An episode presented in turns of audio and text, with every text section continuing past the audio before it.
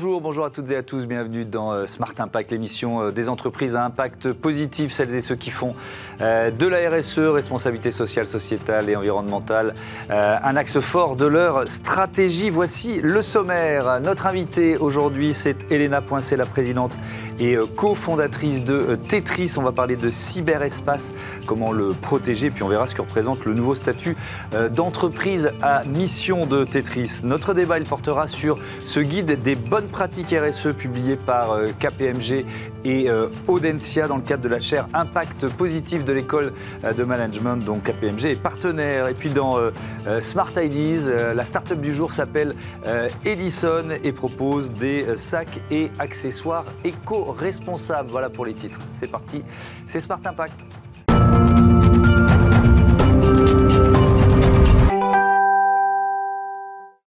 Bonjour Elena Poincet, bienvenue. Bonjour Thomas Hugues. Vous êtes donc la présidente de Tetris que vous avez créé en, 2010 avec Laurent Oudot. Tetris qui vient euh, d'adopter le statut d'entreprise à mission. On va évidemment y revenir longuement. Euh, mais d'abord, votre métier, c'est la protection du cyberespace. Je vais vraiment vous poser des questions de béotien. On ne sait jamais. C'est quoi le cyberespace? Rappelons ça. Alors, le, cyberespace, euh, euh, en fait, c'est tout ce qui se passe à l'intérieur euh, des systèmes d'information, que ce soit les systèmes d'exploitation, etc. Mmh. Et c'est vrai que pour le commun des mortels, j'allais dire, tout ce qui se passe à l'intérieur des machines, comme c'est pas visible, on ne peut pas on n'a pas l'impression de le maîtriser. Et puis, comme mmh. on ne le voit pas, eh bien, ça, ça, reste quelque chose d'inconnu. Et justement, euh, tout ce cyberespace, que ce soit les data centers, les machines, les, les réseaux, etc., tout mmh. ça, eh bien, ça forme une espèce de bulle qui, est, euh, qui peut être euh, sécurisée. Mais justement, il faut aller mettre les bonnes choses en place. Et, puis, et puis après aussi, tout ce dark web, toute cette cybercriminalité qui fait partie aussi de, de cet écosystème, quoi, j'allais dire. cyberespace qui, qui s'est d'une certaine façon fragilisé avec le, télétravail, le développement du télétravail, parce qu'il y a beaucoup d'entreprises un peu dans l'urgence qui, ont laissé leurs salariés travailler avec leur propre ordinateur et là, danger. Exactement. C'est vrai qu'avant, tout le monde était dans une entreprise, dans leur entreprise, comme une petite forteresse avec, euh, avec un château fort, etc. Et puis d'un seul coup, il fallait euh, rentrer à la maison. Et puis, euh, et, bien, et effectivement, il y a eu énormément de possibilités pour la cybercriminalité de rentrer à l'intérieur des ordinateurs parce que certains n'avaient pas non plus de postes de travail, enfin d'ordinateurs de, portables, et ont utilisé leur station de travail personnelle pour pouvoir s'accrocher au niveau de l'entreprise. Mm. Et effectivement, tout ça, ça crée énormément de failles. Il a fallu que les entreprises s'adaptent. Comment vous protégez l'espace numérique de, vos clients? C'est quoi vos outils principaux?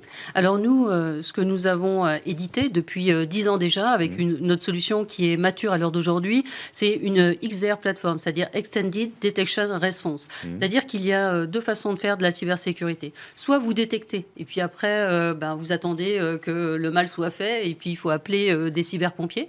Et nous, ce que nous avons fait, c'est avec de l'hyper-automatisation, énormément d'intelligence artificielle, de la robotisation, etc. C'est-à-dire, non seulement on détecte, mais on neutralise la menace et la menace inconnue. C'est-à-dire qu'à l'heure d'aujourd'hui, les antivirus neutralisent les menaces qui sont connues par l'antivirus. Et tout ce qui est inconnu, c'est-à-dire un ransomware qui arrive, Mm. un cheval de Troie pour espionner euh, l'entreprise. Tout ça, ce sont des menaces inconnues, dites 0D. Euh, Et donc là, c'est notre partie, c'est là où nous sommes très forts. Et à l'heure d'aujourd'hui, euh, chez nos grands clients, nous avons à peu près 5 neutralisations de menaces inconnues par jour, ce qui est énorme, et 10 000 de menaces inconnues qui sont neutralisées aussi par jour. Donc c'est ça la, force de Tetris, c'est d'avoir des capteurs innovants et intelligents que l'on place sur les parcs informatiques de nos clients on, parle souvent de signaux faibles. c'est vraiment ça, c'est anticiper, détecter les, tout premiers signaux d'une attaque, c'est ça? Exactement, exactement. C'est-à-dire que nous, c'est comme un anti-missile. Vous avez des missiles qui arrivent, et eh mmh. bien, on le neutralise. On fait une contre-attaque, euh, si vous voulez, à l'intérieur des machines. Et euh, les signaux faibles, c'est exactement ça. Sur les systèmes d'exploitation, eh bien, euh, le système d'exploitation, il doit faire son métier. Et à partir du moment où un pirate rentre dedans pour lui demander de faire autre chose, eh bien, mmh. c'est là où on, intervient, en fait. vous, avez été agent de la, de la GSE, en quoi votre, ce passé, votre expérience euh, passée vous sert comme chef d'entreprise? Je ne parle pas de, du métier de cybersécurité, vraiment comme chef d'entreprise. Euh, alors bon, déjà, euh, moi, je, suis une femme d'action euh, depuis toujours mmh. et organiser, optimiser, faire en sorte de trouver le chemin de la réussite, ça c'est c'est toute ma vie puisque je suis vendéenne au départ et puis je, je, fais ma carrière et je l'ai construite moi-même.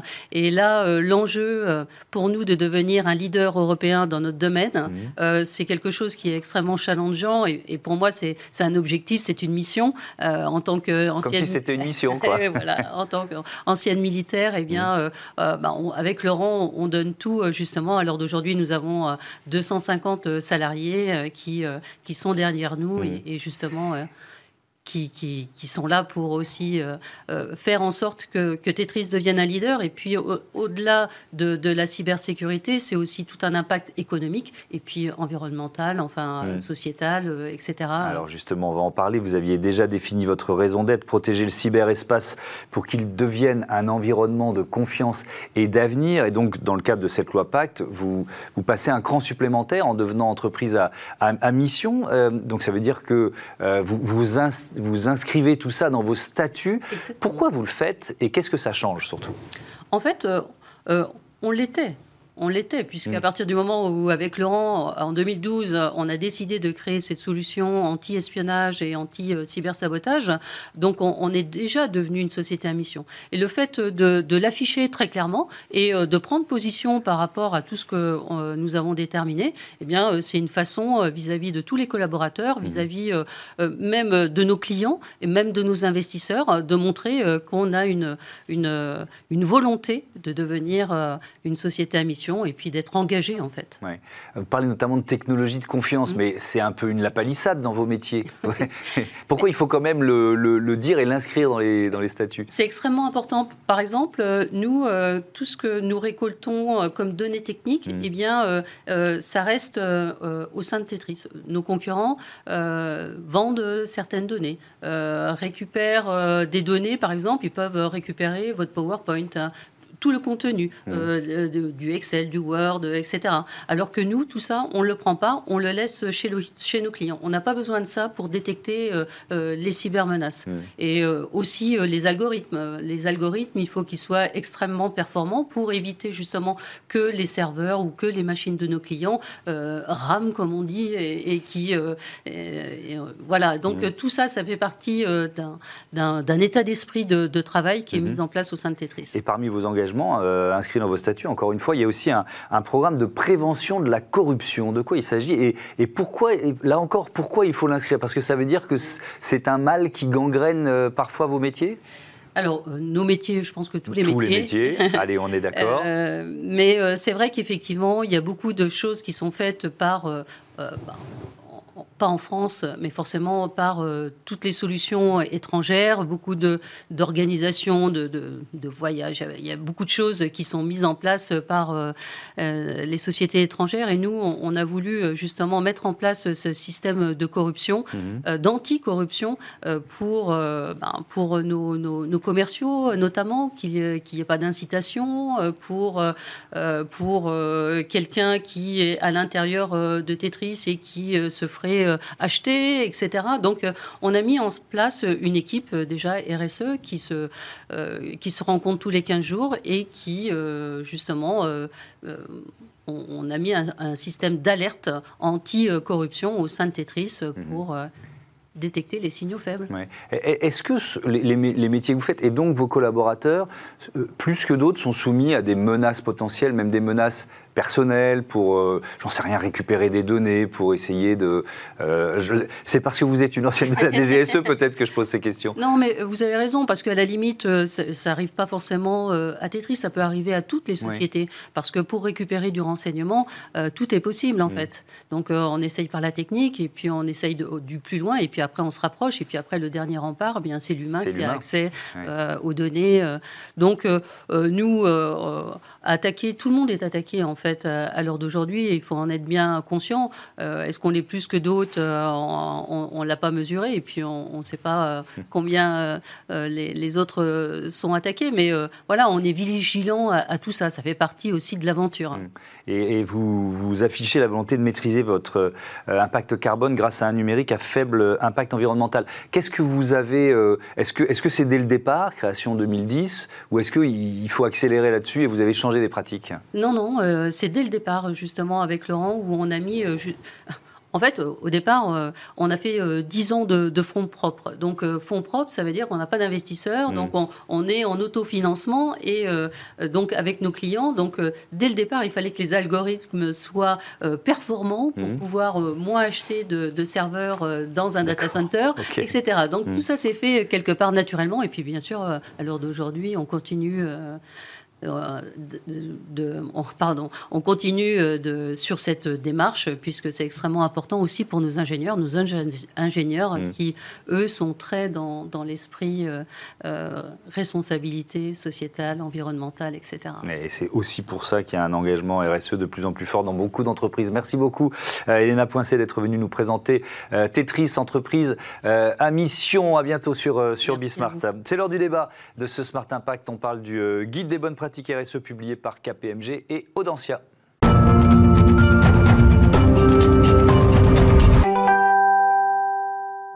Le débat de Smart Impact, je vous présente mes invités tout de suite. Laurent Geoffroy, bonjour. Bienvenue, vous êtes le directeur des euh, ressources humaines de KPMG euh, France. Et puis avec nous en, visioconférence, euh, André Zobchak, qui est délégué général RSE d'Audencia et co-titulaire de la chaire Impact Positif. Bonjour André, je vais démarrer cette interview avec Laurent Geoffroy. on parlera tout à l'heure de ce guide des bonnes pratiques RSE que vous publiez ensemble, du partenariat qui lie votre entreprise à, à Audencia. Vous avez renouvelé votre mécénat pour la chaire Impact Positif positif. Euh, d'abord, KPMG, c'est l'un des leaders mondiaux de l'audit et, du, euh, et du conseil. Euh, est-ce que vous diriez que ces enjeux de la transition écologique, environnementale, sociétale sont devenus transversaux? Est-ce que c'est ça la, la, grande différence par rapport à ce qui se faisait peut-être il y a encore 10 ou même 5 ans? Oui, on parlait il y a 4, 4, ou 5 ans ou un peu plus de la RSE, et on en faisait un sujet, entre guillemets, quelque part un petit peu à part. Mmh. Aujourd'hui, euh, les, questions de SG sont vraiment inscrites au cœur des, stratégies euh, des entreprises et puis aussi des attentes des, euh, des salariés. Hein. vous le savez peut-être, mais on a publié des, études en 2021, mmh. une étude où on a interrogé plusieurs milliers de CEO dans dans le monde. Et 72% d'entre eux considèrent que l'ESG aura un impact sur euh, leurs résultats. Euh, et en même temps, il y a aussi une dynamique parmi les jeunes, puisque 76% des, des, jeunes considèrent que l'engagement sociétal d'une entreprise euh, sera aussi un critère de choix au même niveau que le salaire. Donc c'est devenu crucial pour le, levier de la finance, pour le levier de, l'embauche, pour le levier de la fidélisation des, salariés. Bref, on est, on est d'accord là-dessus, ce sont des thèmes qu'on aborde souvent euh, euh, ici. Euh, André Zobchak, je reviens vers vous sur cette chaire Impact Positif de Dancia qui a été créée en, en 2012. D'abord, c'était la chaire RSE. Est-ce que c'était pionnier il y a, il y a 10 ans, d'une certaine façon, de créer cette formation? Oui, je pense que c'était assez pionnier et on avait à l'époque en fait réuni des entreprises qui voulaient mettre déjà les questions sociales et écologiques au cœur de leur modèle économique et qui voulaient échanger ensemble et transmettre euh, les bonnes pratiques, ce qui fonctionne à la fois à nos étudiants parce que c'est important de former les futures générations de managers, de dirigeants à ces thématiques-là, et aussi euh, de convaincre d'autres entreprises, peut-être plus petites, euh, et leur donner aussi un certain nombre d'outils euh, pour effectivement que toute la chaîne d'approvisionnement finalement prenne conscience et agit dans ce domaine-là. Votre rôle, André Zobchak, c'est de, de réfléchir, c'est de produire, de diffuser de la connaissance. Mais est-ce qu'on peut parler de recherche opérationnelle dans votre cas? Oui, c'est vraiment l'objectif en fait qu'on se fixe avec nos entreprises partenaires dans la chaire Impact Positif. Nous euh, menons pas des recherches euh, qui sont uniquement publiées dans des revues euh, académiques et lues par quelques experts dans le monde. Nous publions des recherches en fait qui sont vraiment opérationnelles et euh, qui effectivement sont diffusées très très largement. souvent effectivement ces recherches sont intégrées dans des formations. On peut parler de Nego Training par exemple où on avait travaillé sur des questions d'égalité femmes-hommes dans euh, les rémunérations. Et on en a déduit en fait une euh, formation gratuite qui aujourd'hui a été fournie à plus de 3000 femmes. Euh, et surtout, cette formation en fait produit un vrai effet sur l'augmentation des rémunérations des femmes, puisqu'on leur donne des clés comment mieux négocier. Et c'est issu de nos recherches et ça a été introduit dans un programme très concret. Mmh. Euh, Laurent Geoffroy, c'est vrai que ce, programme, euh, il, est souvent euh, cité. Il va d'une certaine façon se prolonger, puisque vous allez diffuser les, résultats d'une étude sur les choix d'orientation des étudiants et les stéréotypes de, genre. C'est quoi votre objectif chez KPMG en, accompagnant finalement, puisque vous avez renouvelé le, le, partenariat pour quatre nouvelles années, en accompagnant cette chaire Impact Positif? Bah, C'était assez naturel de, renouveler euh, avec Audencia. Hein. On travaillait aussi avec d'autres écoles, mais euh, c'était important de, de prolonger le, le, geste et d'aller encore euh, encore plus loin puisque comme l'a dit André, euh, il y a à la fois de la recherche, mais on, on, on est vraiment très soucieux de, de, pouvoir traduire ça en action concrète. Ouais. Donc Nego Training, euh, c'est un exemple caractéristique. C'est vrai qu'on veut continuer de promouvoir euh, l'égalité professionnelle, et on sait qu'on a encore du, du, chemin à faire ouais. euh, à ce niveau. Donc euh, voilà, 3000 femmes ont déjà bénéficié de ce programme. On a des, euh, des collaboratrices ou des collaborateurs qui sont engagés dans ce programme, qui délivrent aussi des formations en tant, mmh. que, en tant que volontaires. Donc c'est euh, pour moi le, un prolongement assez naturel finalement des actions, euh, des actions qu'on mène. Et ça diffuse aussi en interne aussi euh, auprès de nos, de nos collaborateurs les plus jeunes qui voient qu'on a un engagement sincère en fait pour, mmh. pour le bien commun. Ouais. Est-ce que euh, l'objectif c'est aussi, euh, euh, Laurent Geoffroy, d'identifier de, des biais? On a tous des biais, mais euh, quand, quand, il s'agit de recrutement, alors, ou de, de ceux, ceux, et celles qui postulent, d'identifier ces biais pour mieux les, les réduire, les contourner? Alors oui, on a tous des biais. Ça, bah oui, ça c'est un, un, principe de base. Heureusement, parce que sinon on serait, on, serait monolithique, ce serait pas drôle. Et euh, on, on, on, mène des formations justement pour lutter contre ça. Et on a un programme qui est complètement lié d'ailleurs et qu'on a nourri de, de, de, du travail avec Audencia, qui s'appelle mmh. Émergence, euh, au sein de KPMG pour des, pour des collaboratrices, pour les aider justement à lutter contre ce qu'on appelle les barrières limitantes, qui sont souvent euh, des biais qui sont euh, finalement auto, euh, auto déduits par, euh, par, par, par des femmes mmh. pour leur montrer qu'on est, qu'on est, qu'on est, qu'on est capable de, de, faire une carrière, y compris euh, quand on a des enfants.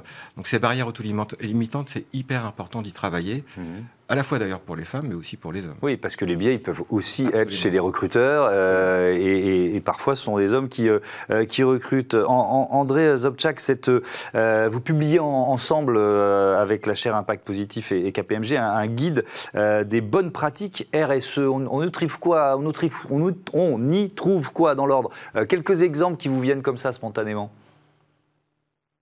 il y a eu beaucoup d'exemples, effectivement, et on a été heureux parce qu'on connaît KPMG assez bien, en fait, mais on a pu, grâce à ce guide, effectivement, aller vraiment sur le terrain et de regarder, effectivement, quelles sont, par exemple, les actions dans le cadre du mécénat de compétences qui sont mises en œuvre par KPMG pour, effectivement, euh, interroger directement les salariés qui ont participé à ces programmes de mécénat de compétences pour essayer de voir qu'est-ce que ça leur apporte, quelles sont les compétences qu'ils développent euh, grâce à cela et quel est aussi euh, l'impact sur la recherche de sens, en fait, qui aujourd'hui est de plus en plus important en fait. Donc c'était vraiment très riche en fait pour nous et on a voulu effectivement partager, inspirer d'autres entreprises en disant voilà c'est possible effectivement la RSE effectivement est très très vaste. Il ne s'agit pas forcément de faire des copier-coller, mais je pense que ce, ce, guide peut être assez inspirant et montrer que dans quel que soit le secteur, euh, on peut mettre en œuvre des, actions qui à la fois font du sens, mais qui apportent aussi un plus en termes de performance économique pour l'entreprise parce que des salariés qui retrouvent plus de sens sont forcément plus engagées, plus motivées et plus compétentes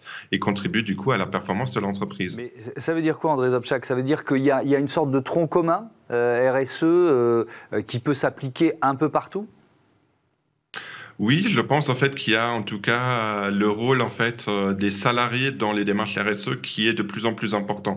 Laurent tout à l'heure l'a dit effectivement que depuis longtemps les entreprises euh, travaillent sur des questions sociales et écologiques, mais parfois peut-être c'était traité uniquement par quelques experts, quelques spécialistes, un directeur, une directrice RSE par exemple qui menait des actions. Et aujourd'hui, je pense que les entreprises ont compris qu'il faut au contraire impliquer l'ensemble des parties prenantes et au premier lieu évidemment des salariés en fait. Et ça, à mon avis, ça ressort bien dans le guide des bonnes pratiques qu'on a trouvé qu'à chaque fois, euh, ça a été mené par des salariés et pas forcément des salariés uniquement dont c'est le métier effectivement de travailler sur les questions de RSE, mais au contraire, bah, c'est tous les métiers de l'entreprise finalement qui voient changer euh, leur façon de faire euh, et qui du coup aussi se sentent partie prenante à plein entière de cette démarche RSE. Mmh. Laurent Geoffroy, c'est il y a cette notion d'horizontalité d'une certaine façon. Il faut, faut sortir du pyramidal, c'est-à-dire que c'est important que le, que CODIR ou les cadres dirigeants d'une boîte soient engagés sur cette politique RSE. Mais si, ça, me fait penser par exemple euh, à la loi Pacte et euh, aux entreprises qui définissent une raison d'être ou qui deviennent entreprises à mission. On en parlait à l'instant dans, euh, dans ce Smart Impact. Il, faut associer tous les salariés, sinon ça ne marche pas. Bah, je peux, je peux peut-être vous donner un scoop. Aujourd'hui, Thomas Hugues en, vous disant qu'on est, euh, voilà, on veut devenir le leader de la création de valeur euh, euh, responsable, et nous avons l'ambition de devenir entreprise à mission. Mhm. pour pour pour une entreprise comme la nôtre, c'est pas c'est pas anecdotique, et on a déjà quand même de, bonnes de, bonnes bases. Alors tout ce qu'on a dit sur la chaire impact positif, et dans le guide dans le guide pratique RSE dont vous parliez.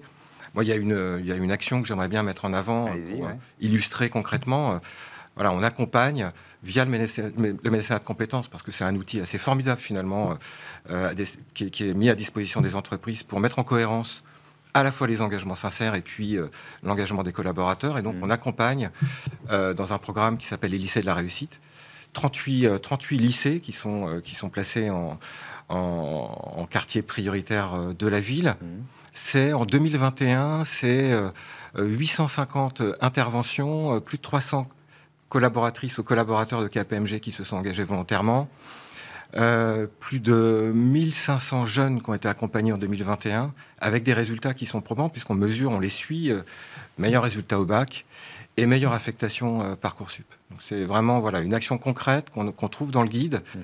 mais qu'on conduit maintenant depuis 2007 euh, avec la fondation d'entreprise de KPMG et qui illustre notre engagement et euh, qui pourra euh, nous donner encore plus de force pour devenir mm. entreprise à mission. Euh, ce, guide, est-ce que vous diriez, Laurent Geoffroy, que c'est aussi un, levier de, résilience? Alors ce mot, on le met à toutes les sauces, mais est-ce que la politique RSE permet de mieux se préparer aux crises? Et je pense que on, l'a vu ces dernières années et il faut se préparer à finalement enchaîner les crises. Donc est-ce que, est -ce que la RSE, ça rend plus fort pour réagir face aux crises, d'après vous?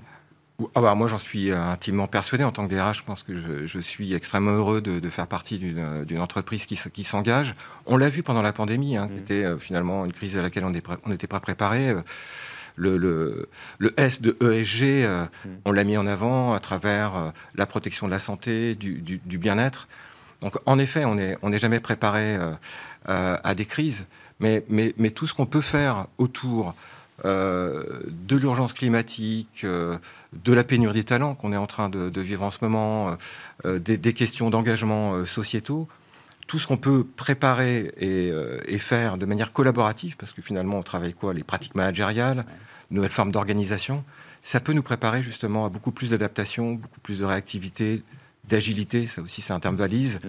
euh, pour qu'on soit plus résilient et pour, pour se préparer à, ce qu'on ne connaît pas finalement. Eh oui, c'est sans doute notre euh, futur euh, commun. Merci beaucoup à tous les deux d'être venus présenter ce, ce, guide des bonnes pratiques RSE. On passe à notre rubrique consacrée aux startups, c'est Smart Ideas.